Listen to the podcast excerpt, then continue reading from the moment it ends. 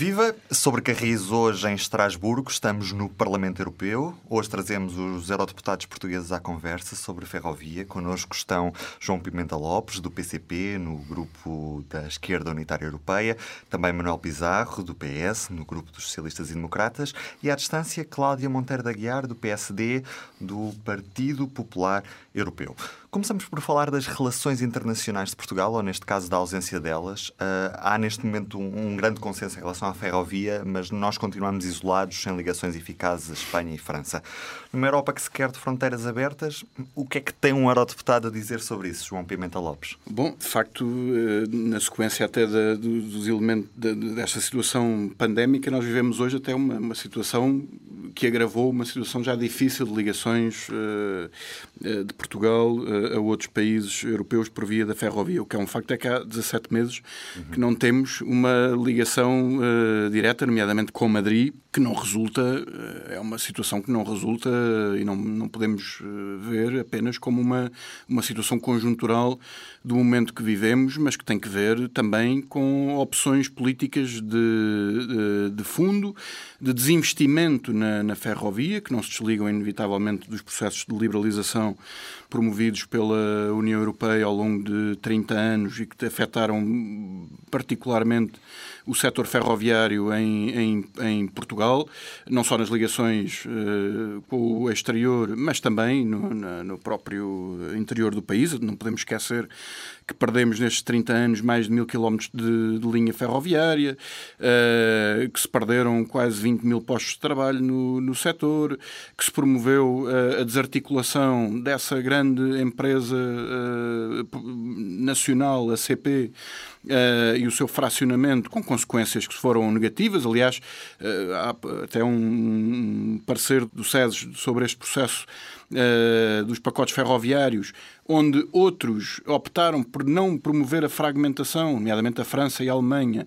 Em Portugal, em contraciclo com essas opções, optou-se por fazer essa, essa fragmentação, e isto naturalmente tem responsabilidades políticas dos governos PS, PSD e CDS que foram, eh, ao longo destes 30 anos, alentando esta, eh, este processo, dizemos nós, de, de eh, desconfiguração de, de, do setor ferroviário, com prejuízo para o serviço prestado uh, às populações, desde logo, com a redução da oferta, uh, com dificuldades como aquelas que, tão caricatas como aquelas que nós Assistíamos até há pouco tempo entre o Ministro uh, das Infraestruturas e, e, o Ministro das Finanças, uh, em que se refere que passam-se nove meses sem se conseguir comprar uh, umas rodas para pôr um, um uma carruagem a, a, a, circular.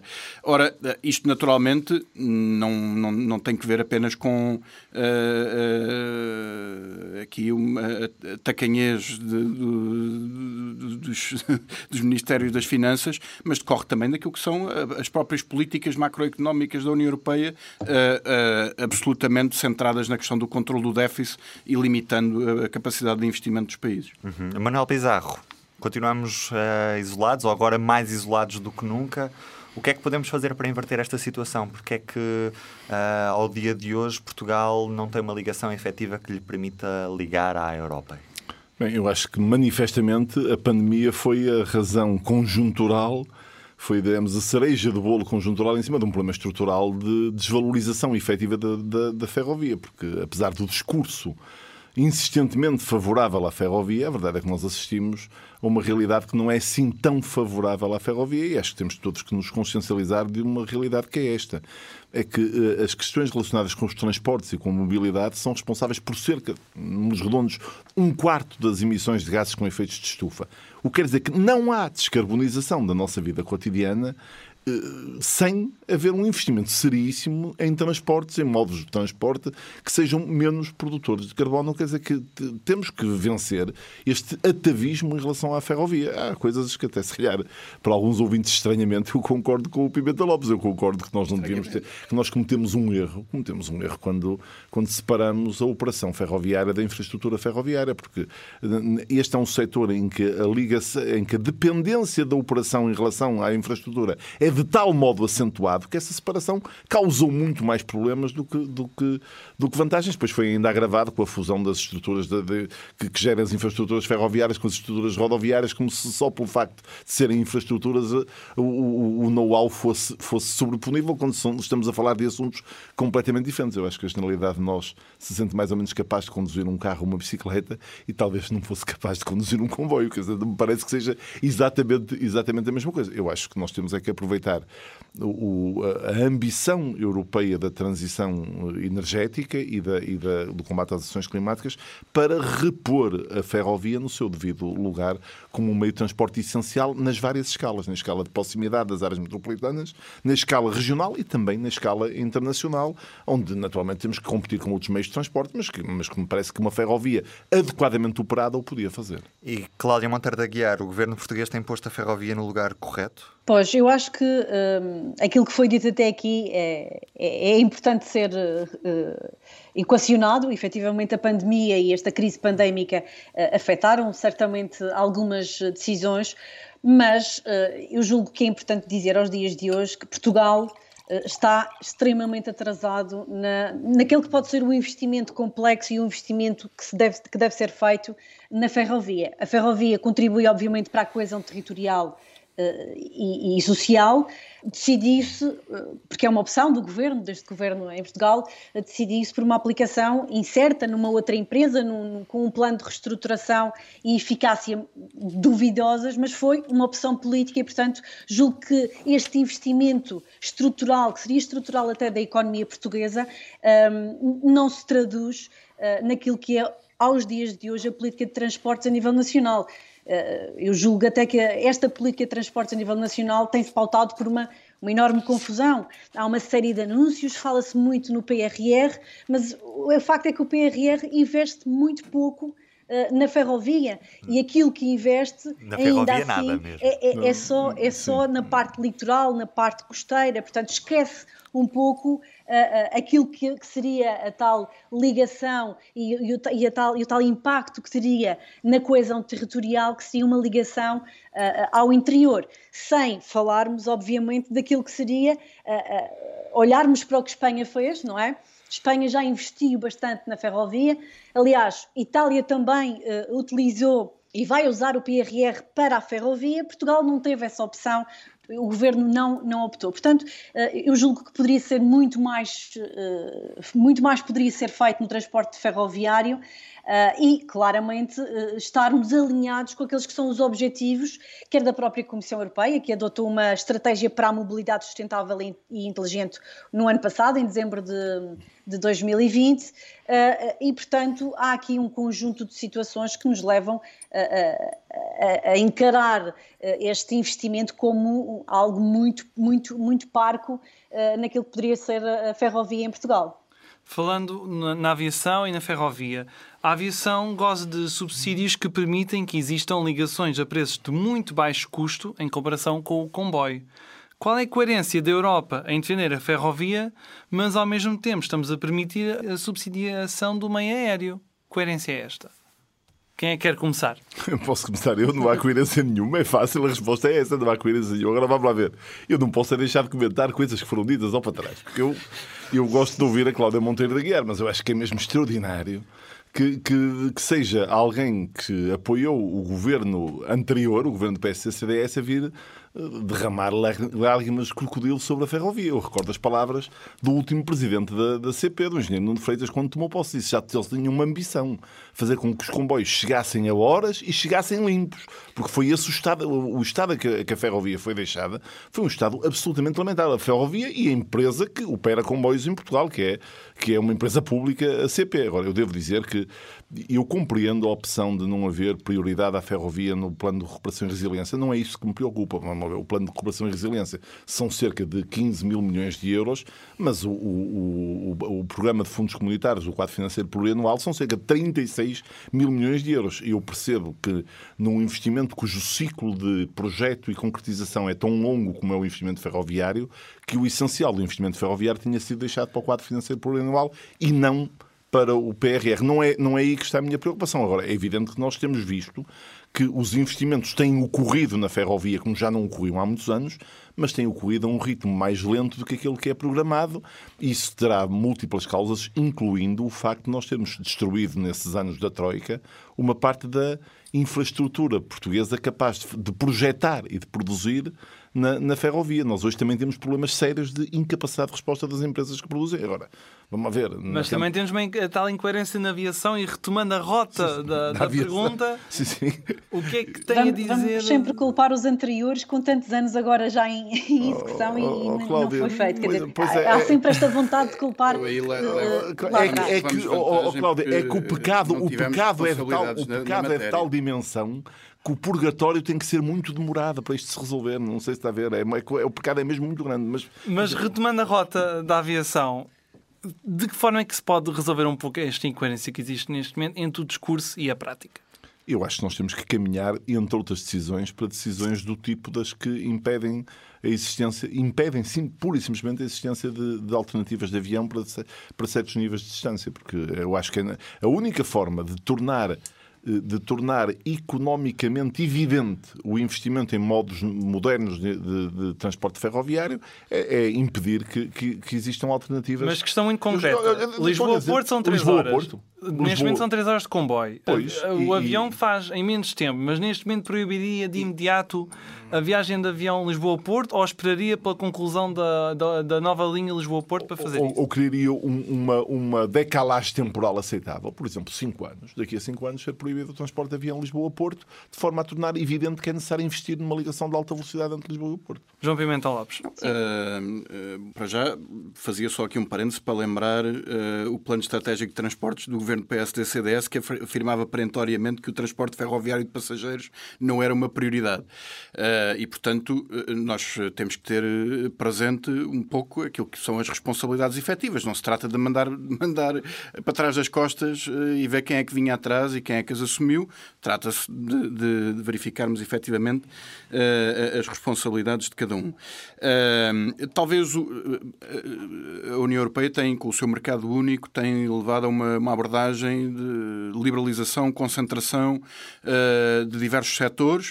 Uh, a aviação, porventura, até na, na, na formulação das suas ligações, uh, é mais apetecível, digamos assim, para as grandes e foi mais fácil os processos de aglomeração, aglutinação de empresas, porventura, do que no setor ferroviário, levando a ser mais fácil também, nessa lógica do mercado, uma, uma, uma um privilegiar dos apoios ao setor uh, da aviação e, de, e, a, e a, uma, uh, algum abandono, digamos, do investimento na, na, ferrovia. Agora, há um aspecto que nós, nós temos, é que, que, temos que colocar, que é nós não podemos dar alternativas se não promovermos um, um investimento. E isso é da responsabilidade de, dos Estados também. enfim, a, a, União Europeia, União Europeia, a União Europeia tem responsabilidades na, na, na, nas orientações que lança e muitas vezes, através de, até da sua governação macroeconómica, como condiciona a tradução dessas orientações nas, nas opções políticas uh, dos Estados, mas uh, o, em Portugal, o país, os anteriores governos tiveram responsabilidades no desinvestimento da ferrovia. Ora, se não uh, se promove não só as ligações, o aumento da capacidade, o aumento da, da, da frequência e com isso a redução até do, dos custos da ferrovia, não se está a promover essa tipologia. Eh, também não há aqui uma, um, eu diria que não há um, uma, uma eh, uma sobreposição direta entre aqueles que fazem a ligação Lisboa-Porto de, de, avião e aqueles que fazem a ligação Lisboa-Porto de comboio.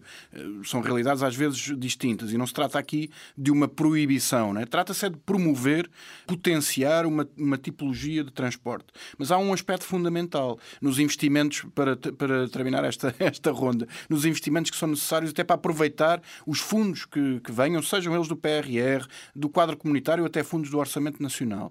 É que nós não podemos apenas, agora estão projetados a aquisição de 14 unidades para o metro, 22 para a CP, vamos a ver se serão concretizados, porque nos últimos 20 anos foram muitos os concursos lançados e, e quase todos eles borregaram.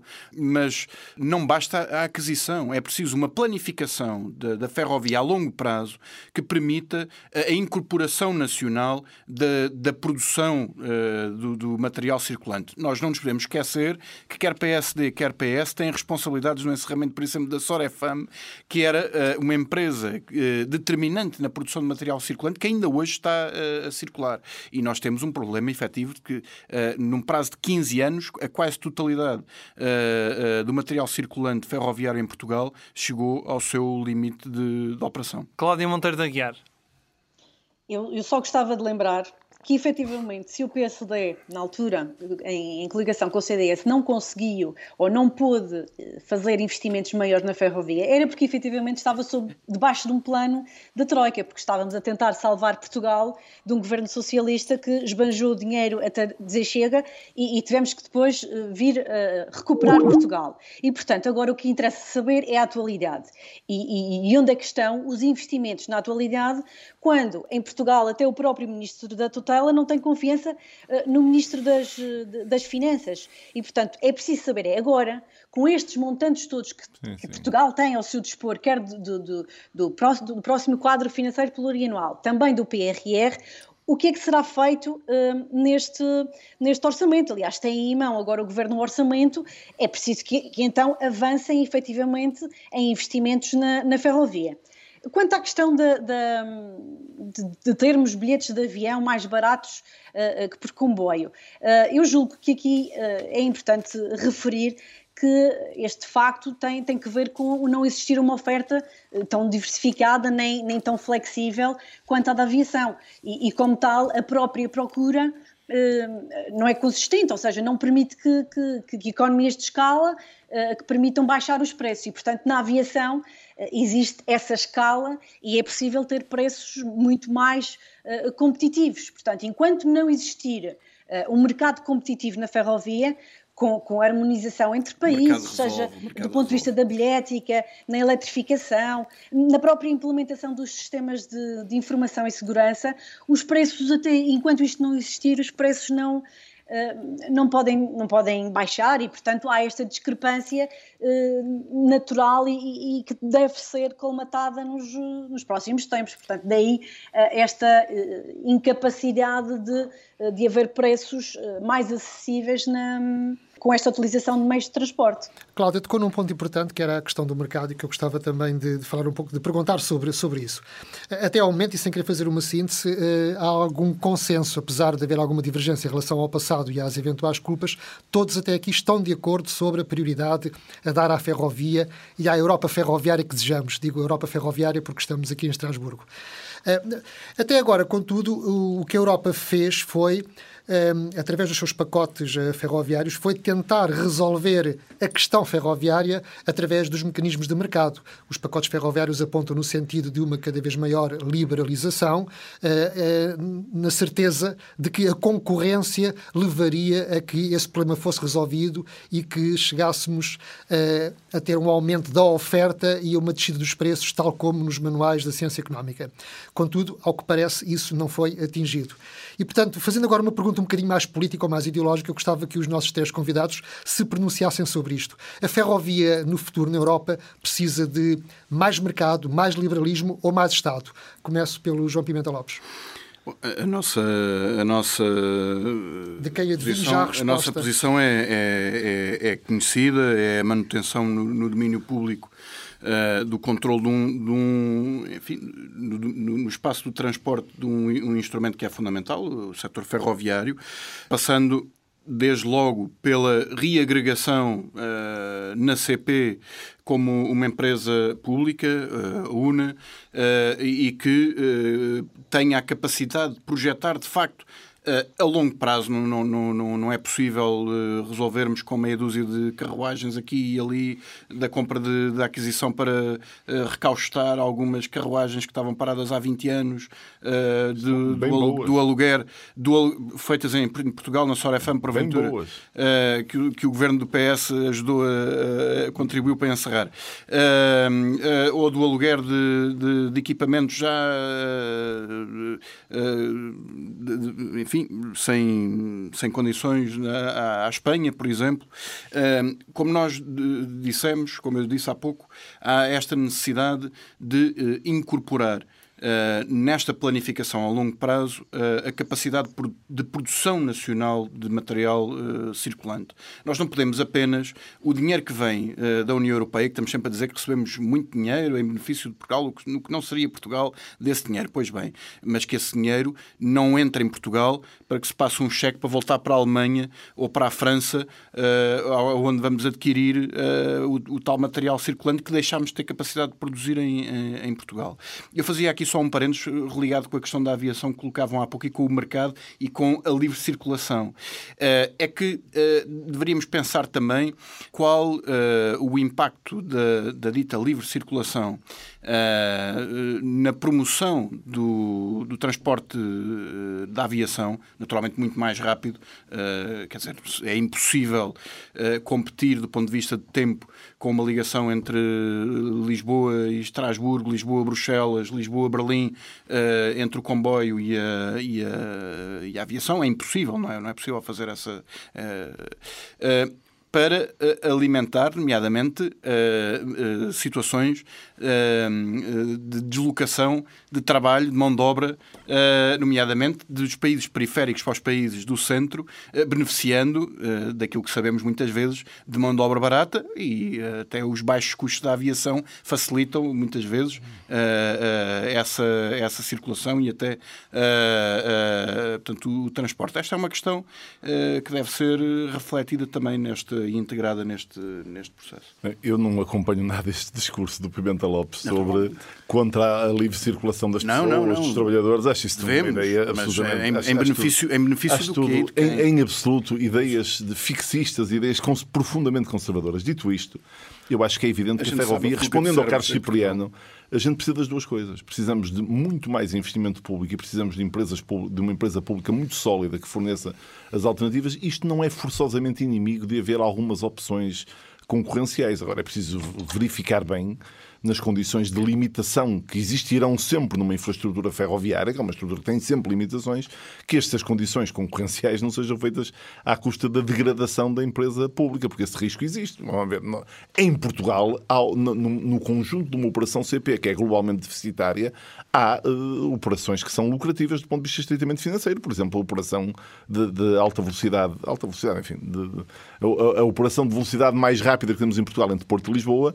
é, é, é lucrativa lucrativo, o alfa é, é, é lucrativo. Ora, o que não pode acontecer é colocar no mercado concorrencial aquilo que é, digamos, a carne do lombo e depois deixar aquilo que são os ónus evidentes de, um, de uma atividade que tem uma natureza económica, comercial, mas que é também um serviço público. Porque a questão da mobilidade também se coloca na questão que as populações têm do direito à mobilidade e, a mobilidade tem que estar ao alcance de todos. É preciso e, o direito. Cláudia Monteiro de Aguiar, chegámos onde chegámos. Porque não fomos suficientemente longe na liberalização ou é necessário mais Estado? Não, eu aqui também distancio-me bastante da, da, da posição do, do, Pimenta Lopes e, e aproximo-me mais à, à do Manuel Pizarro. Uh, e acho que aqui nosso, os nossos partidos, uh, uh, até a nível europeu, têm, têm mais esta estreita ligação que bem tem que ver com, de facto, é preciso haver concorrência. E haver concorrência para poder baixar os preços. Eu diria que, no cômputo geral, devíamos era caminhar para uma harmonização, ou seja, não é que o, o, Estado, sim, o investimento deve ser uh, estatal, mas uh, uh, aquilo que devemos querer mais investimento público, mas permitir que o mercado possa ser aberto, ou seja, abrir o mercado, sobretudo naquilo que tem que ver com, com o transporte de mercadorias. Portanto, eu diria que precisamos efetivamente é de chegar a um ponto de harmonização para que desta forma possamos ter mais concorrência na ferrovia, como disse, e isto já que vai mais ao encontro daquilo que é a liberalização. E, e portanto, portanto Cláudia, essa a nossa defende posição. mais a liberalização nas mercadorias do que nos passageiros, é isso? Sim, sim, sim. sim. Eu, eu julgo que o transporte, o, o transporte de, de, de, mercadorias é, é, é fundamental, aliás, a, a, ligação da, à Europa é fundamental e é mais relevante e determinante para as mercadorias do que para os passageiros. Um, para este transporte, uh, uh, efetivamente, será sempre um fator uh, determinante é apostar na na, parte das, das mercadorias, porque aí a percentagem é, é mais elevada. Bem, eu, eu, eu, antes de terminarmos, queria aproveitar para convidar todos os participantes. Eu sei que vários os jornalistas já lá foram de certeza, mas se calhar o Pimenta Lopes e a Cláudia tinham muito interesse em ir ao Porto, para o lado do Porto, uma, uma terra chamada Guifões, no Conselho de Matosinhos, ver a reanimação da estrutura industrial de uma empresa que o governo anterior tinha destruído, que era a MF, que agora é integrada na CP, sob o nome de CP Engenharia. É uma empresa que está a reconstruir a capacidade portuguesa de, de recuperar comboios e, no futuro, espero eu, de fazer produção autónoma de comboios. Eu acho que o que se passa ali é tão extraordinário que merecia ser conhecido por todos. Bom, sem querer esse caminho, mas o PS não o está a fazer. Não está, não, claro. Eh, sem querer tomar partido, eh, factualmente o que acaba de dizer de facto é verdade e acho muito interessante que se façam visitas a Guifões. Aliás, defendo que não devem ser feitas só por políticos, mas também que, até numa ótica de turismo industrial, eu penso que as oficinas de Guifões serão um sítio experimental ótimo para que haja esse tipo de turismo em Portugal, até porque tem condições muito boas para isso. Aliás, no nosso trabalho já temos dado a conhecer várias vezes o trabalho que é feito pelos ferroviários da CP em Guifões e nas outras oficinas pelo país, a quem muito também uh, devemos pelo, pelo estado em que a ferrovia se consegue aguentar, mesmo com alguns constrangimentos orçamentais que temos assistido nos últimos anos. Posto Acho isto. sim, aliar, e aliar turismo também, uh, o nosso país é, é, é, é, sublime nessa, nessa matéria e acho que se pode aliar as duas, as duas vertentes e, e reposicionar novamente Portugal na linha da frente em termos de turismo. Nacional. Portanto, acho que é, é, é, viável as duas ligações. Posto isto, nós tínhamos só mesmo uma, uma, última pergunta sobre qual é que é a vossa relação com o comboio, qual é, que é a utilização que fazem no dia a dia. Eu sei que é impossível chegar de, de Lisboa a Estrasburgo num tempo Olha, eficaz. E a minha, e a, a minha ainda, ainda menor, menos, não é? eu sou de uma região ultraperiférica e, portanto, da Ilha da Madeira. Mas quando está no continente ou quando está aqui em Estrasburgo? Sim, sim. No, no, continente, sim. Utilizo Lisboa-Porto. Uh, uh, e, e com, com, alguma frequência quando, quando cá estou. Uhum. Eu, quando, quando fui membro da, da, Assembleia da República, quando estive no governo, utilizava muito frequentemente o Alfa Pendular para viajar entre Lisboa e o Porto. Aqui utilizo ainda com alguma frequência, mais até no tempo da pandemia, para fazer, porque com a escassez de viagens de avião, desloquei muitas vezes do Porto para Paris e depois de Paris no, no, nas, nas, diferentes alternativas que existem, porque são diversas, quer, quer da Charles de Gaulle, quer da, da Gare du Nord, para ir para Bruxelas. Seria hipócrita se dissesse aqui que todos os dias não. utilizo o comboio. Não é verdade, está longe, a minha vida, infelizmente, está longe de permitir a, a utilização do comboio como eventualmente gostaria. Mas, eh, por exemplo, em todo o meu período de faculdade, era o meu meio de transporte para me deslocar da Amadora até Lisboa e, portanto, foi sempre o transporte preferencial. João Pimenta Lopes, Manuel Pizarro, Cláudio Monteiro da Guiar, muito obrigado. Também um obrigado ao Parlamento Europeu e à equipa técnica que nos apoiou hoje nesta gravação do Sobre Carris é tudo por hoje. Ruben Martins, Carlos Cipriano, Diogo Ferreira Nunes, cá estaremos no próximo episódio. Um grande abraço e até à próxima. O público fica no ouvido.